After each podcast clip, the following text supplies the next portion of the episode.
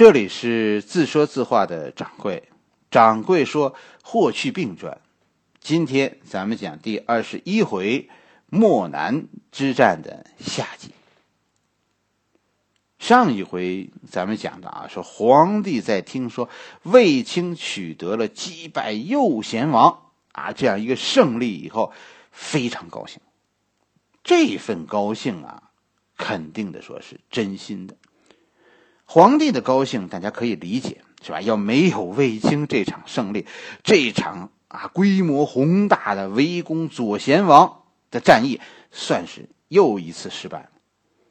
卫青这算是转败为胜，啊，和左贤王决斗的过程中，突然出手打了看台上的右贤王，啊，这事儿真够格的。皇帝派出了使者去迎接卫青。都没有等卫青回到驻地，在半路上，皇帝就传达了对卫青的嘉奖，一个是加封，卫青的官职一下子就封到顶了。啊，原来卫青是二品官，现在是大将军，直接一品，啊，这就是汉朝野战军总司令。同时加封卫青为八千户侯，侯爵呀，最多就封到万户。啊，这也就是封到顶了，啊，卫青的三个孩子现在都是一到两岁，皇帝全部封他们为侯，哎，一千户左右吧，是吧？这是这是何等的恩宠！史书中说说卫青很谦虚，是吧？一再请辞，就是我这个大将军，您让我当我就当，这个侯爵您封我，我就是。但是，哎，把我三个孩子都封侯，这这太过分了。为什么呢？因为我手下还有好多将士，他们立了大功没有封，您先封我的孩子，哎，这这不合适。但皇帝最后还是坚持一定要封卫青的三个孩子。其实跟大家说，这这一路故事讲过来，掌柜其实有意的少提卫青，因为我觉得大家对卫青很熟悉，这是一个英雄。是吧？他的事情大家都知道，呃，我讲故事愿意讲，大家不太熟悉，而且我不愿意说卫青。还有一个原因，掌柜觉得卫青是一个被夸大到脱离历史上本来面貌的人。卫青最重要的身份不是一员武将，是皇帝的小舅子，他是外戚。这一点，掌柜和和司马迁的观点是一样。汉武帝是一个把身边的人用到极极致，是吧？去利用他们，帮着自己夺权的人。他把一切权力都交给卫青，后来又交给霍去病，其实是一种集权，是一种夺权的方式。军队原本并不掌握在汉武帝的手中，正因为这个原因，才会出现马邑之围的溃围。汉军对匈奴作战，经常是无功而返。反正你看，以后的历史中，同样的场面其实也经常出现，就是是哎呀，谁出头谁倒霉。大家去观察，其实这种现象就是皇帝对军队其实不掌握。名义上说皇帝是军队的总司令，但是军队其实哎都是私人武装。皇帝的聪明，汉武帝的聪明就在于他不是塑造自己，他是塑造英雄。我把卫青塑造成英雄，然后呢？然后我表彰英雄，通过给英雄卫青加功加官进爵，把原来不属于皇帝的权利都给卫青，这样就实现了权力的过渡，平稳过渡。然后只要让卫青下课，是吧？权力就回到汉武帝的手中。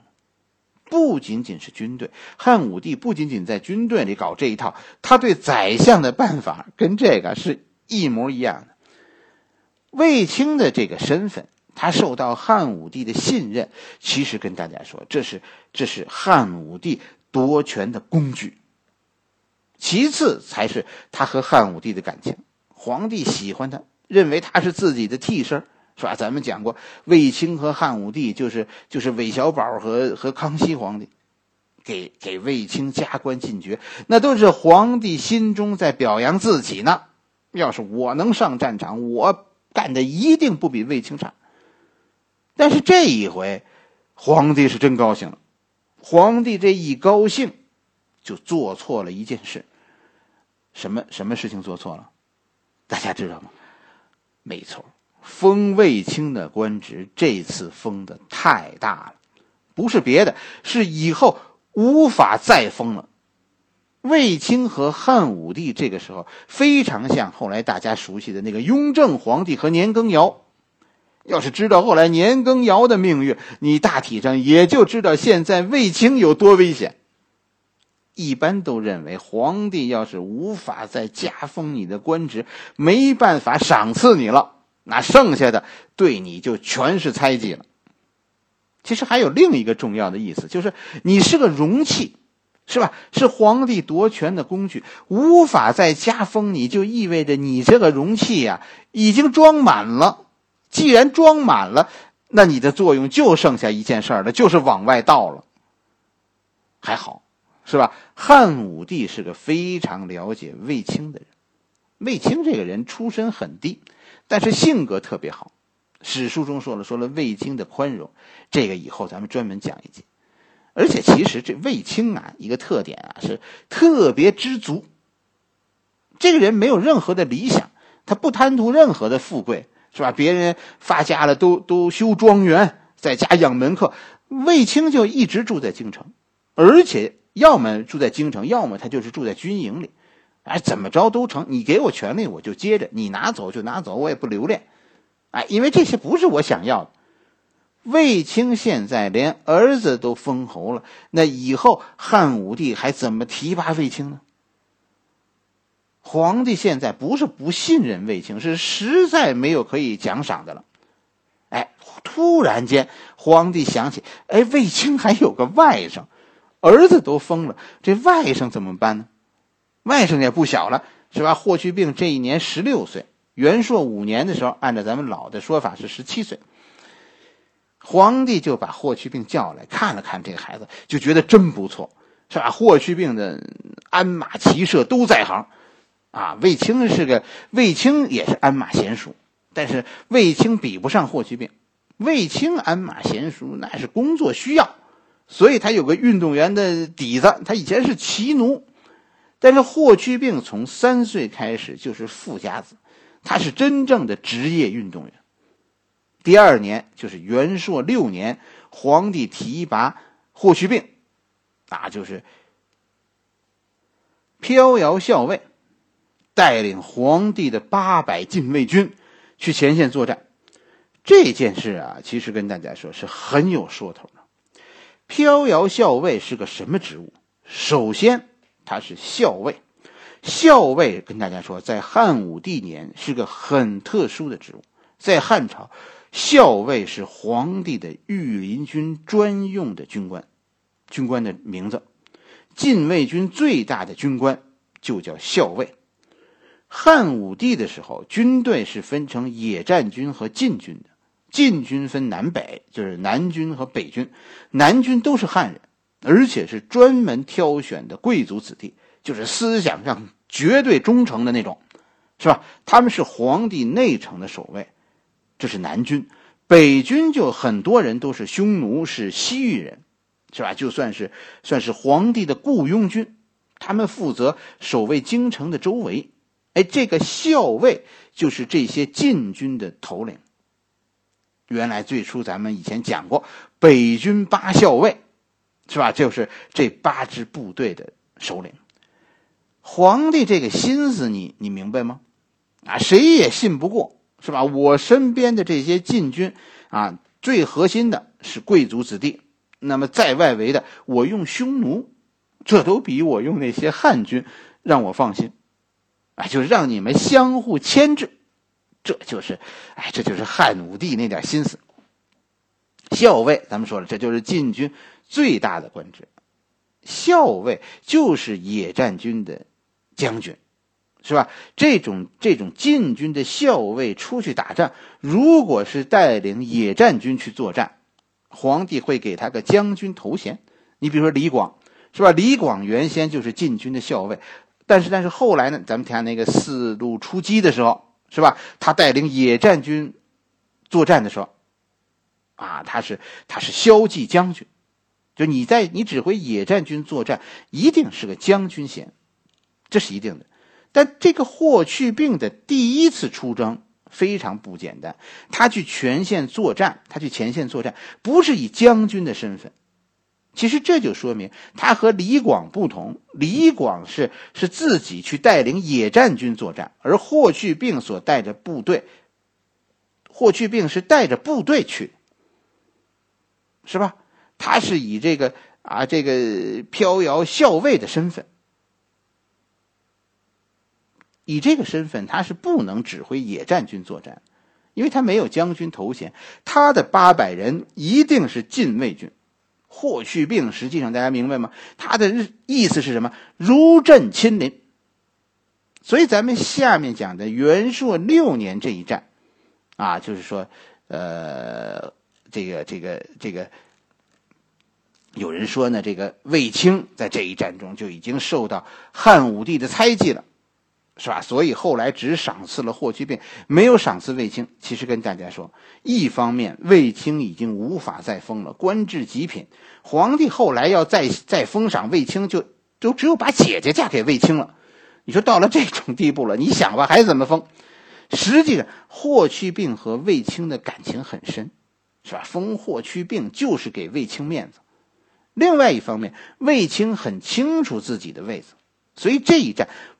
漠南之战的下半集就全是秀，三十几万人搭台，实际上是让霍去病去唱戏。这个没办法，霍去病是顶替顶着这个校尉的职务来的，如朕亲临。你们疯了，跟皇帝去抢功，为官之道，你得知道，哎，什么时候该抖机灵。咱们上一回讲的漠南之战的上集是吧？就是讲到卫青奇袭右贤王，汉军其实这个时候是分神。原本这一战是进攻左贤王的，卫青和左贤王打着打着，突然转身去看台上打了看热闹的右贤王，但是战场上这一下子场子里就乱了。这件事在元朔五年的秋天。变成了一次左贤王趁汉军松懈，对汉军的一次偷袭。左贤王突然进攻代郡，杀了代郡汉军的主将，放火烧了代郡的很多地方，给汉朝带来了很大的损失。代郡定襄是这场战役汉军出发的地方，所以这次左贤王的偷袭，汉军应该损失惨重。汉人打仗打的是粮食，代郡别的损失都是小事，关键是损失了军粮。所以汉武帝就所以这个这个啊元朔五年的第一个回合，漠南之战的第一个回合，双方算是打成了平手。汉武帝击败了右贤王，但是匈奴的左贤王烧了汉军大军的军粮，双方算是一来一回打了平手。第二年，元朔六年，汉军再次出击。这一回，卫青就是带着霍去病的了，三十万大军向北进攻左贤王。这一战，汉军打得很怪，怪在哪儿？掌柜跟大家说，和匈奴作战呢，其实以前的战法没有什么队形，是吧？因为匈奴就没有固定的队形。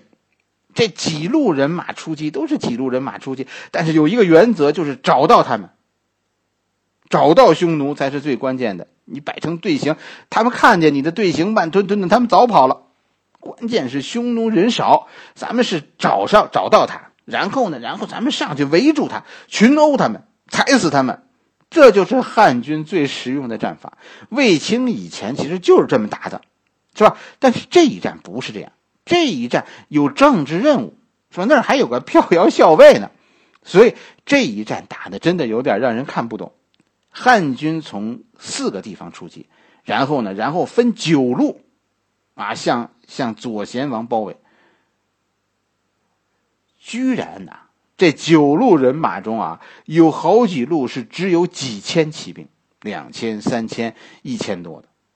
而汉军的主力呢是抱成团集中在一起，这是一个很蠢的战法，是吧？但是大家理解，卫青呢是不得已。卫青遇到的是什么问题呢？为什么卫青会这样用兵呢？卫青是在冒险，他明明知道这是一场冒险，他必须打一场速战。汉军的主力现在没有足够的粮食，所以大军其实不敢深入草原，其实是不具备和和左贤王大决战的机会的。汉武帝可以吹吹牛，说说什么“寇可为，我复亦为”，是吧？“寇可往，我复亦往”。或许连这句话啊，都是司马相如吹捧汉武帝的时候编的。但是不管汉武帝敢不敢，卫青应该知道，这纯粹是扯淡。是吧？要是仅仅靠勇气就能打败匈奴，我们汉民族怎么会让匈奴欺负我们四百年？就是这样，农耕文化的优越就表现在我们我们没有游牧民族那么强壮，但是我们可以生活的更富足，是吧？游牧民族以及他们的前身是吧？渔猎民族，他们他们生存率是很低的。能活下来的都是运动员，可是咱们汉民族呢？你说像掌柜这样啊，手无缚鸡之力的弱者，一样活得很好吗？这是我们的优越，但是也是我们的问题。我们是靠数量大生存的，真的不是说只要想我们就能和匈奴一对一的。这不是怕，是吧？跟匈奴打到什么时候，我们也不能靠拼体力。不，不能靠摔跤。你你真摔不过蒙古族，谁不服？你们可以试试去，是吧？不用摔跤，掰腕子就成。基因筛选的品种，咱们汉民族和草原民族就不一样。我们是靠智慧，是吧？咱们咱们跟他们比算术，是吧？咱们比作诗，这个是是咱们的强项。我们是用文化战胜他们。对匈奴作战，喊口号是要要送命的。一定，我们作战是靠人多，靠优势的兵器，对吧？靠靠经济实力，靠持久的抗战，这是我们汉民族的坚韧和强大。这一战，卫青派出了很多小部队进入草原，其实是为了尽量多的派出力量，去去打探匈奴的位置，以减少主力部队深入草原。这本身就是一个错误。但是咱们应该体会，这是卫青不得已，这一战肯定要打。皇帝派来了将军，但是实际上又不具备大规模战争的条件，贸然开战是非常危险的。卫青的九路出击就是这个意思，在中间保持一个强大的慢吞吞推进的主力，压迫左贤王，啊，这是这样汉军走不远，但是这就对了。是吧？不离开长城太远，不离开基地，嗯，因为粮食不够，你向前走走，这这就是意思意思，吓唬吓唬左贤王，是吧？这就是这就是主力部队的命令命目的。然后呢，然后放出很多人去草原上寻找，寻找一个机会让霍去病他们露个脸，哎，甭管大小打一仗，然后呢，然后报个功，霍去病是替皇帝来的。是吧？这这有风风光光的回去，这这事儿就全完了。大家理解卫青的九路出击，但是除了中路，每路人都是几千人，没办法，你你没有那么多的粮食，对吧？你派军队深入草原，他们要带粮食走呢，你没有那么多粮食，你只能派出小股部队，这违反汉匈作战卫青一贯的风格，这迫不得已的。哎，这是一个很冒险的做法，但是最终证明呢，左贤王是很厉害的匈奴，跟他玩花活是要倒霉的。果然，你看是不是？哎，当然说说你是找不到左贤王的。卫青呢，算是运气不坏，卫青就没有找到左贤王，但是卫青的部队呢，找到了左贤王的一个叔叔，卫青就命令大军击溃了这小股匈奴。然后，然后让霍去病去追击。霍去病带领他的八百禁卫骑兵，啊，成功的把这个老匈奴杀了。然后呢，还杀了两千匈奴。估计啊，掌柜这么这这史书上没这么说。掌柜估计这两千匈奴就是平民，不然我跟你说，八百汉家骑兵，反正你打死我我都不相信他们能打败两千匈奴，是吧？还有还抓了一些这些部落的高官。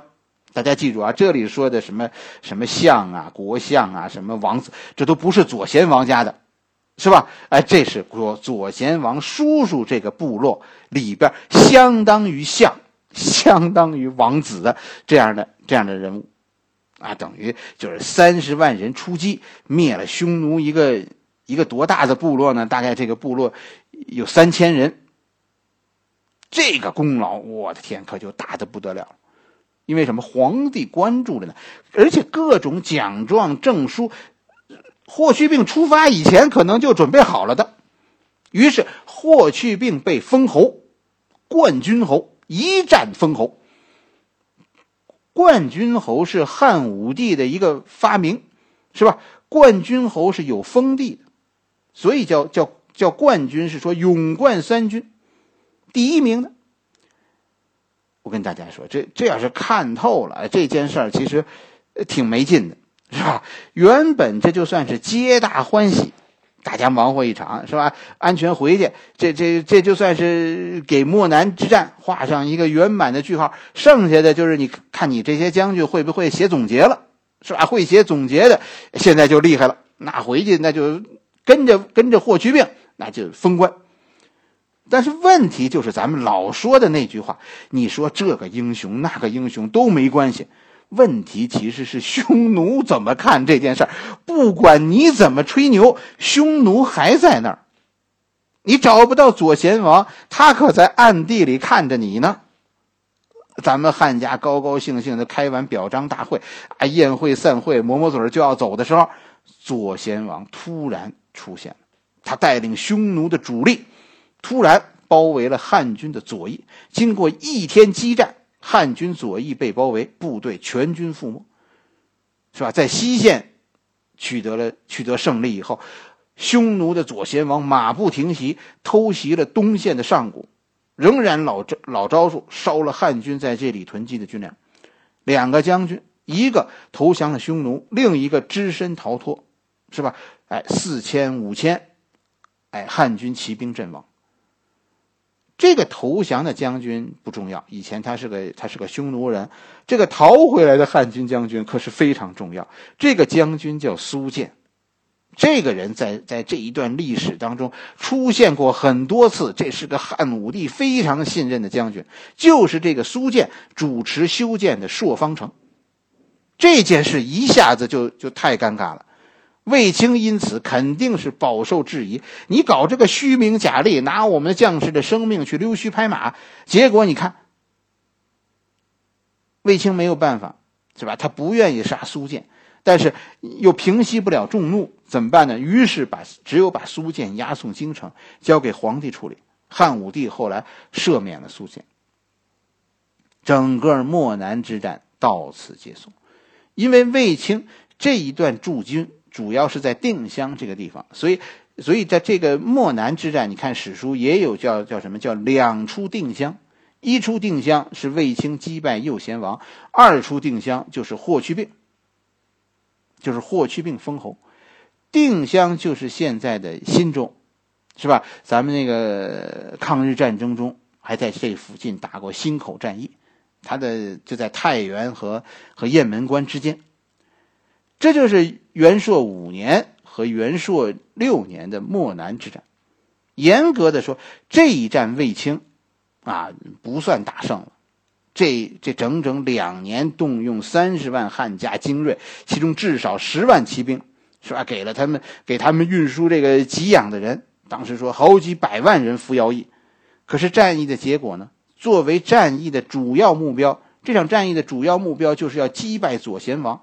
最后，这个这个战役的主要目标没有达成，主力就没看见左贤王，反而是看见左贤王的部队都被左贤王消灭了。到战役结束，是我们住了一大堆的英雄，但是左贤王还在，不但还在，还毫发无伤，还在四处骚扰。确实打掉打掉了右贤王，打掉了一个小部落，但是无碍大局，是吧？在在代郡，在上古，汉军失去了大量的军粮，这是十几年汉家积累的家当。以后很多年，汉朝都无力再发动这样大规模的战役。漠南之战呢，其实跟大家说，是一个争议很大的战役。到底算不算大胜？掌柜认为不算，是吧？一般的说法是漠南之战以后，匈奴被迫向北迁移。但是另一个说法是，漠南之战中，左贤王通过自己杰出的表演，获得了匈奴各部落啊多数人一致的支持。是是，左贤王命令匈奴各部落各部落向北迁移，避免再遭到右贤王和他叔叔那样被汉军定点清除的事情。基本上，你可以认为打个平手吧，是吧？汉武帝似乎是是犯了一个错误。叫做欲速而不达，对内是也是太着急了，在获得军事上的绝对领导权以后，太着急巩固自己这种地位，太早的要树立更多的英雄。对外呢，对外在获得了各种的优势以后，急于一战解决匈奴，最终搞得里外不是人。其实这里这就是两方面，一方面是汉军在在这个阶段是从防御转为进攻。这形势一变啊，汉武帝不会玩了。另一个就是对内，汉武帝从夺权变成已经拥有权力，要守住这个权力，这也是一个转变，是吧？这也是一个新课题，玩法不一样了。汉武帝一样，对内也不会玩，不会玩了。哎，这需要给汉武帝一个一个时间。掌柜怎么看这件事呢？我觉得两句话。第一句话，这一战汉军应该说打败，但是汉军显示出了优势的实力。左贤王小胜，但是大格局已经非常明朗了。匈奴碎了，已经处于下风了。这第二句话就是卫青封大将军，霍去病封侯，这都是笑柄，是吧？要是同时，但是同时呢，这也是汉武帝。权力巅峰的一次大展示，我要怎么封就怎么封，已经没有人再敢说不。漠南之战就就可以算是一次，按这么说，那漠南之战也可以算一次胜利，是吧？它标志着匈奴时代的落幕，一个强大的集权的汉王朝，是吧？即将替代单于，成为这片土地的主人。怎么叫里外不是人呢？说汉武帝刚才掌柜说他里外不是人，对内啊军队出现了不满。举个例子，是吧？封赏封赏没有公平的时候，对吧？卫青、霍去病一个当了大将军，一个一战就封侯，可是同样跟了忙活了一年多两年的李广呢，哎，没看见他有什么功劳。你再想想苏建，是吧？哎。李广前年丢失部队，结果是死罪。苏建呢？苏建现在获得了赦免。就是当你获得一种权利，其实各种的是非也开始包围着你。一碗水你其实端不平，尤其是塑造英雄，哎，这件事儿。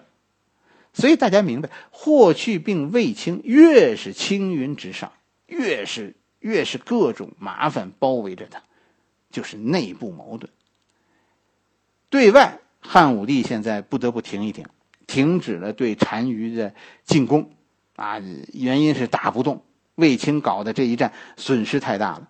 漠南之战以后，双方陷入到一种对峙，暂时大战就没有了，是吧？暂停了所有的大战，汉朝是进退两难。左贤王这边其实也是需要静一静，整理整理内部内部事务了。毕竟他这个王，他这个单于当的要大家支持。哎，但是现在的形势是这种支持来也来之不易，所以以后的两年，双方都在不断的试探对方，但是暂停了大规模的交战，都在积累力量，准备另一场大决战。以后的戏份啊，大家要是要是在剧场里选位子，我跟大家说，大家看匈奴以后，就看他们是怎么一步一步破碎的，怎么分裂的，看汉武帝。就看什么呢？看汉武帝是怎么转身的。权力现在已经到了汉武帝的手中，他怎么一步一步把这种权力啊，把手中现在握有的权力变成对外扩张的野心？汉武帝其实就是体会一件事：你凝视深渊太久，一定会被深渊吞噬。好了，咱们今天的漠南之战就算是结束了。下一回咱们开始讲河西之战。